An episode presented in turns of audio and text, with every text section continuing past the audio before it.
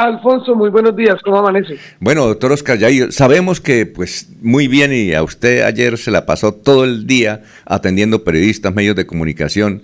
Usted iba a venir aquí a la cabina, pero no puede porque ahorita para atender compromisos periodísticos. Nos agrada saludarlo. ¿Cómo se encuentra? Muy bien, obviamente, ¿no? Muy bien, Alfonso, un saludo para sus oyentes, su mesa de trabajo, su máster, a quien siempre hemos tenido en consideración y cariño. Y sí, es cierto, yo iba a estar con usted hoy a las seis de la mañana, pero lastimosamente hay que continuar atendiendo a periodistas que están aquí en la ciudad y por eso no lo puedo acompañar, pero aquí estamos muy bien trabajando, sí señor. ¿Qué es lo que más le están preguntando a usted los periodistas? ¿Por qué el ingeniero Rodolfo no fue a la sede? ¿Dónde está Rodolfo? ¿Por qué no está atendiendo a periodistas? Esas son las preguntas claves que nos están haciendo, porque inclusive hay medios internacionales que se encuentran aquí en la ciudad. Muy, sí, claro. Yo hablé por ahí con uno de, de un canal de Miami. Bueno, eh, ¿por qué no fue a la sede? Bueno, sí, efectivamente, él no estuvo en la sede por dos cosas. Primero porque, como ustedes muy bien lo saben, aquí en Bucaramanga él tiene eh, su, su, finca más de una hora de la sede. La ciudad estaba hecha una locura con el triunfo del ingeniero en esta primera vuelta. Eh, digamos que ese trayecto había que planificarlo con la Unidad Nacional de Protección. Y en segundo lugar, pues no estaba previsto. Y en segundo lugar, estamos tratando todos, la campaña, los amigos y la familia, de cuidarlo porque la gente no se está conteniendo en sus, en sus afectos hacia él. Entonces lo empujan, lo jalan, lo abrazan, lo besan, lo tiran. Entonces esas cosas hay que tener mucho cuidado, sobre todo en esta recta final de la campaña. Bueno, la otra es que eh, hizo un Facebook Live entiendo, eh, o no, un comunicado que leyó el mismo domingo estaba en su finca, pero eh, ¿tiene algún significado que lo hubiera hecho en la cocina? No, ninguno, ninguno, Alfonso. Es como le he venido también diciendo a sus colegas, aquí no hay nada preparado, es, es él, él es él, así tal cual, él lo que decidió fue eh, sentarse en un lugar tranquilo de la casa y uno de esos lugares tranquilos era la cocina, eh, donde no hubiese gente, donde no, no hubiese ruido, para darle el mensaje a los colombianos de esta primera vuelta. Así que no hay nada preparado, simplemente se sentó en el lugar que él consideró que podía ser más tranquilo y ahí está, dando el discurso eh, de primera vuelta en la cocina de la casa. Muy bien. Eh, ¿Él va a ir a los debates que tienen preparados los medios de comunicación? El día de mañana hay una reunión clave al interior de la campaña para tomar las decisiones de lo que se viene en esta segunda vuelta y ahí estará su estratega determinando si va a ir o no va a ir a los debates. Sin embargo, lo que yo escuché del señor Becasino en algunas declaraciones de radio es que sí va a ir a los debates. Es decir, Rodolfo sí se va a enfrentar eh, al, al candidato Petro para hablarle a los colombianos. Eh, ¿Él va a estar permanentemente en Bucaramanga o va a salir a algunas ciudades? ¿O ¿Cómo va a ser estos días, 15 días de campaña? Eso todo se va a decidir mañana. A nosotros nos gustaría, si usted me pregunta a mí personalmente, que el ingeniero vuelva al territorio porque fueron un éxito las salidas que tuvo él por el país. Entonces, a mí me encantaría que volviera y sobre todo que atacáramos todas las zonas costeras del país, ya que allí es donde quizás menos votos sacó la campaña. Es decir, hay que ir a la, costa caribe, hay que ir al Pacífico colombiano, pero todo eso se va a decidir mañana. Lo que determine la estrategia es lo más importante para nosotros y cumpliremos fielmente la tarea. Oiga, Oscar Yair, uno a veces no entiende el elector. ¿Cómo es posible que él no se haya olvidado de Bichada y haya ganado las elecciones? ¿Sí? ¿Y cómo es posible que, que, él le haya dicho que hay un nombre feo por allá en el Tolima, de un municipio para yo no sé qué? Eh, y haya ganado también las elecciones. Ah, eh, eso es, eso es difícil comprender al lector, ¿no? Bueno, lo del Bichada quizás es muy complicado entenderlo, pero digamos que cuando usted analiza el tema de Bichada encuentra que hay mucho campesino y hay mucha gente eh, del sector agrícola del sector agrícola. Y ese es el mensaje más importante del ingeniero en el país, la recuperación del campo. Y en Palo Cabildo sí es una cosa muy sencilla y es que nosotros hicimos el trabajo en el Tolima y en, el, y en todo el eje cafetero. Estuvimos allá, yo personalmente estuve en Mariquita y Palo Cabildo, que era un antiguo corregimiento de Mariquita que hoy en día es municipio. Hicimos un trabajo territorial importante con unos líderes importantes y allá se ganó también se ganó en Mariquita. Es decir, a donde fuimos a hacer trabajo de territorio y trabajo de campo, organizar equipos de trabajo, se ganó. Mm, ¿Y, y, por qué Petro les ganó en el lado, como por ejemplo el Valle del Cauca, donde la vicepresidenta es de por allá de esa zona, eh, y, y, en el Atlántico? ¿Es que poco fue por allá o qué? Sí, nosotros no hicimos mucho trabajo en ese sector, es muy complicado hacerlo. Yo personalmente salí al territorio y es, y es complicado, Alfonso, porque mire, el calor es infernal en muchas de esas poblaciones, incluyendo, por ejemplo, Montelíbano, Córdoba, Sahagún, en donde usted llega por la mañana y la gente está trabajando. Si usted va en la tarde, el sol es, es incesante, entonces no hay nadie en la calle, usted no tiene con quién hablar y en horas de la noche cuando usted va a ir a hablar con las personas, pues es muy difícil competir con la politiquería tradicional que le paga a usted 300 mil pesos por pintar un muro, le dan 50 mil pesos por tener un afiche en la, en la pared o en la ventana, donde le llevan mercados, camisetas, gorras y la política del ingeniero Rodolfo Hernández es completamente distinta. Eso lo sabemos todos. Entonces, trabajar la costa es muy complicado, llevar el mensaje es muy complicado, pero tuvimos algo muy importante y es que, digamos que hubo una votación interesante que hay que reforzar y tratar de, aumentarla. A eso es a lo que nos vamos a dedicar, a seguir tratando de hablar con la gente. Bueno, eh, antes de que vengan mis compañeros, eh, esta pregunta que le hacen los periodistas, eh, ¿por qué no está concediendo entrevistas? ¿Por qué no está concediéndola? Realmente quiso descansar, Alfonso. Él viene de un trote supremamente complicado. Usted lo vio a él en el aeropuerto de Barranquillo, Cartagena, creo que de Barranquilla, si no estoy mal. Casi seis horas de retraso de vuelo. Él vuela por aviones comerciales, no vuela en aviones privados.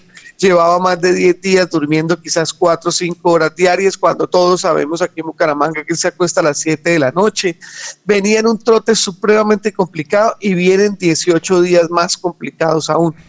Entonces lo que quería era estar en su familia, descansar, recargar fuerzas y a eso se dedicó. Hoy comienza a dar entrevistas y mañana comienza la estrategia y la campaña y salimos a trabajar más fuerte que lo que lo veníamos haciendo. Bueno, Eliezer está de contratación. ¿Cuál es la pregunta, Eliezer, que le tiene al doctor Oscar Yair?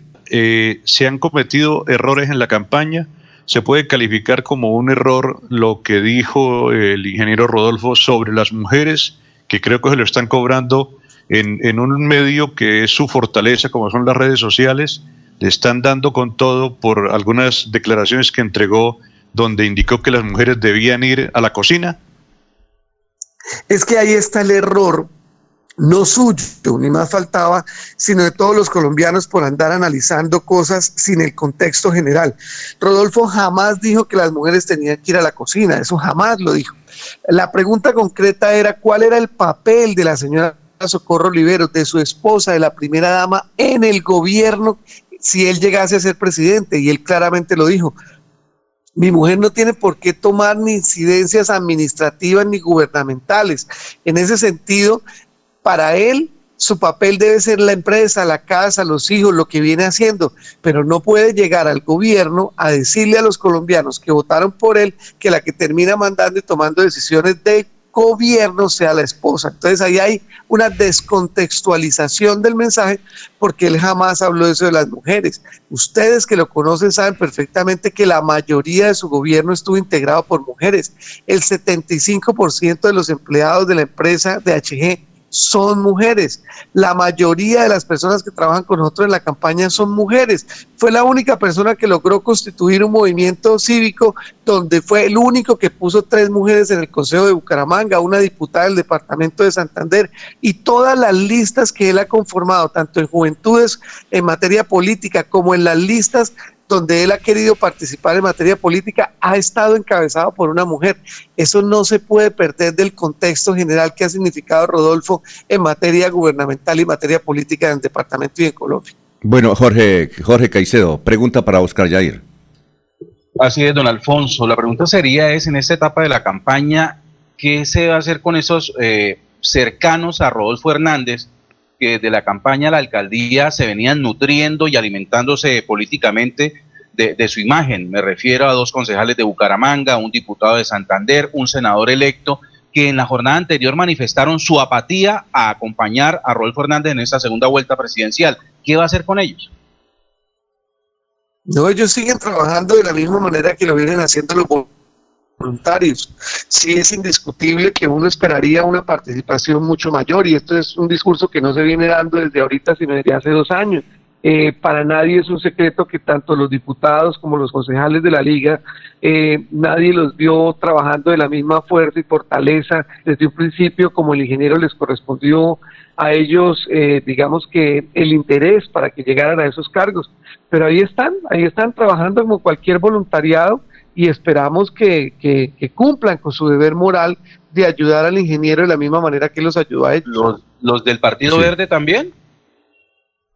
Los del Partido Verde, bueno, los del Partido Verde aquí sí hay que analizar algo que es bastante contradictorio. El señor Danovi se fue el día de ayer em, a manifestar que se va con Petro. Eso es muy curioso verlo eh, a él en esas lides porque acusa a todas las personas de corrupción, pero resulta que se va para un partido que de una u otra manera tiene personajes que él mismo combate.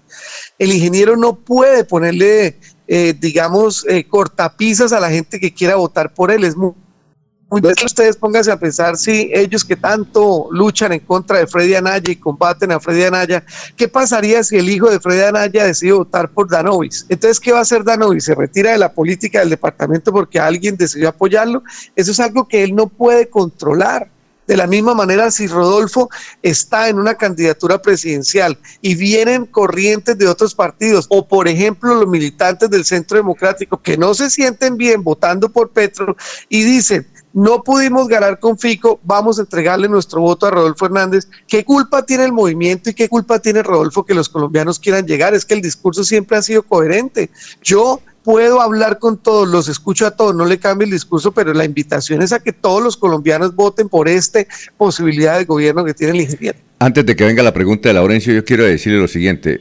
Tuve la oportunidad de hablar con el ingeniero Rodolfo Hernández hace unos días y le dije, oiga, usted ahora que es va a ser presidente, no contesta. Dijo, ¿yo qué hago? Mire, a mí me llaman, no sé, miles y miles de personas. Otros llegan y me pasan el teléfono que lo, aquí está el presidente de México, que está el dirigente de Costa Rica, que está eso, que está este el empresario, que está este dirigente, que está este señor indígena que quiere hablar con usted. ¿Yo qué hago?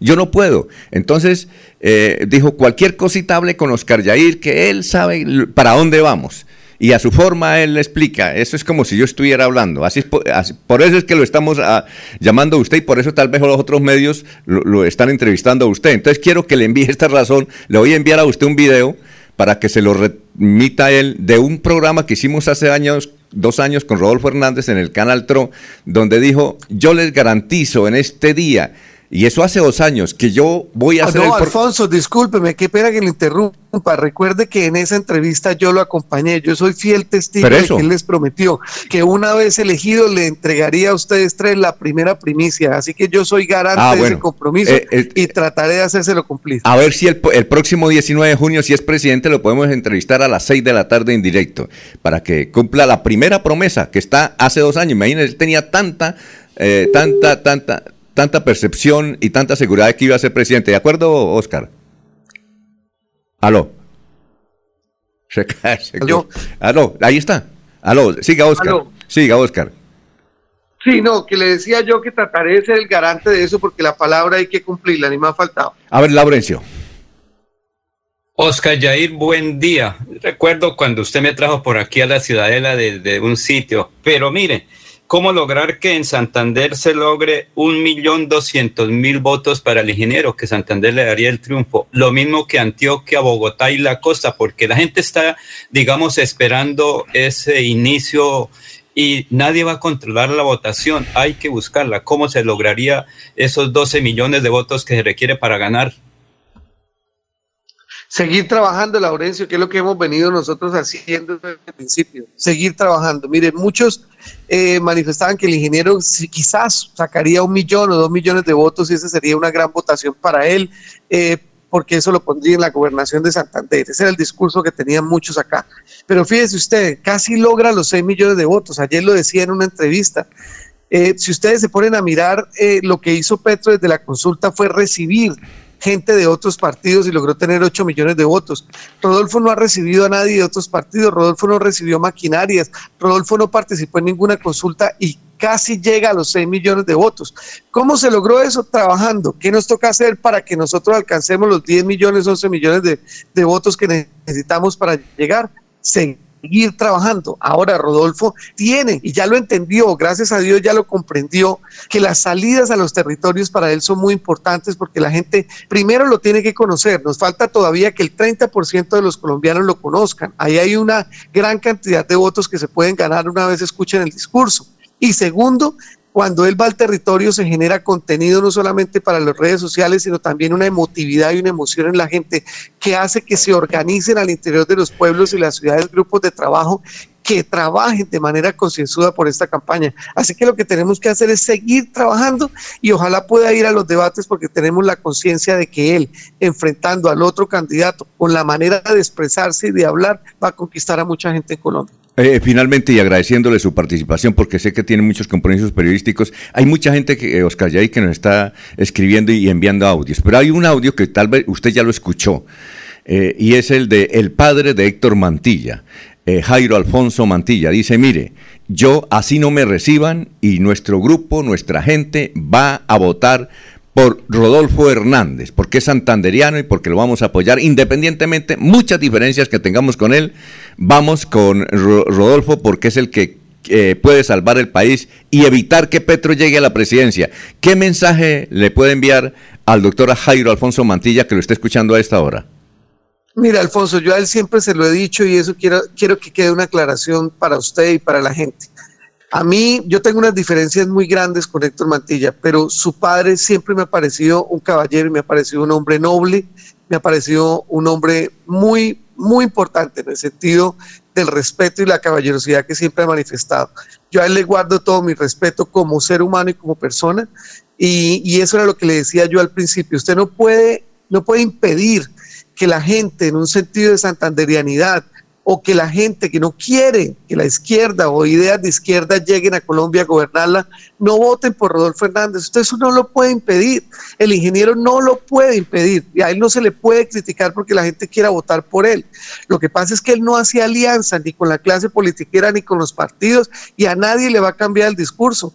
Si el padre de Héctor Mantilla considera, el señor Jairo Mantilla, que su equipo de trabajo pueda votar por Rodolfo Hernández, hombre, yo no le puedo decir que no y el ingeniero menos, bienvenidos porque aquí lo que necesitamos son votos, pero recuerde que aquí no hay alianzas, Alfonso. Bueno, y finalmente ahora sí, un minutico nada más para que una persona que me consta que se vino de Canadá hace cinco años a trabajar por Rodolfo Hernández es, usted tal vez lo debe conocer, él está en este momento en Canadá, lo está escuchando. A ver, un saludo cortico, Gonzalo, porque usted recuerdo que fue el primero que se vino de Canadá Dijo, no, es que si Rodolfo se lanza, yo, se vino hace como seis o cinco años a, trabajar por la causa de Rodolfo Hernández. A ver, eh, ¿sí lo conoce Oscar Jair o no?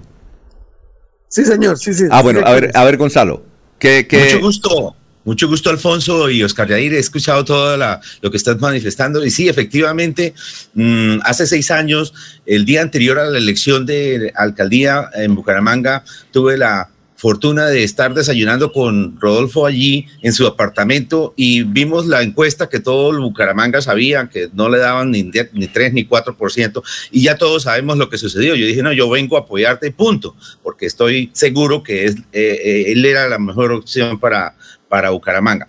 Bueno, estamos acá en el Consulado de Toronto apoyando esta causa. Quiero decirles que para... Eh, para la elección anterior, ahorita el, día 19, los resultados fueron así. Para el movimiento de Fico Gutiérrez hubo 3.347 votos, para el pacto histórico 2.286 y para Rodolfo 1.100 votos y 783 para para Sergio Fajardo.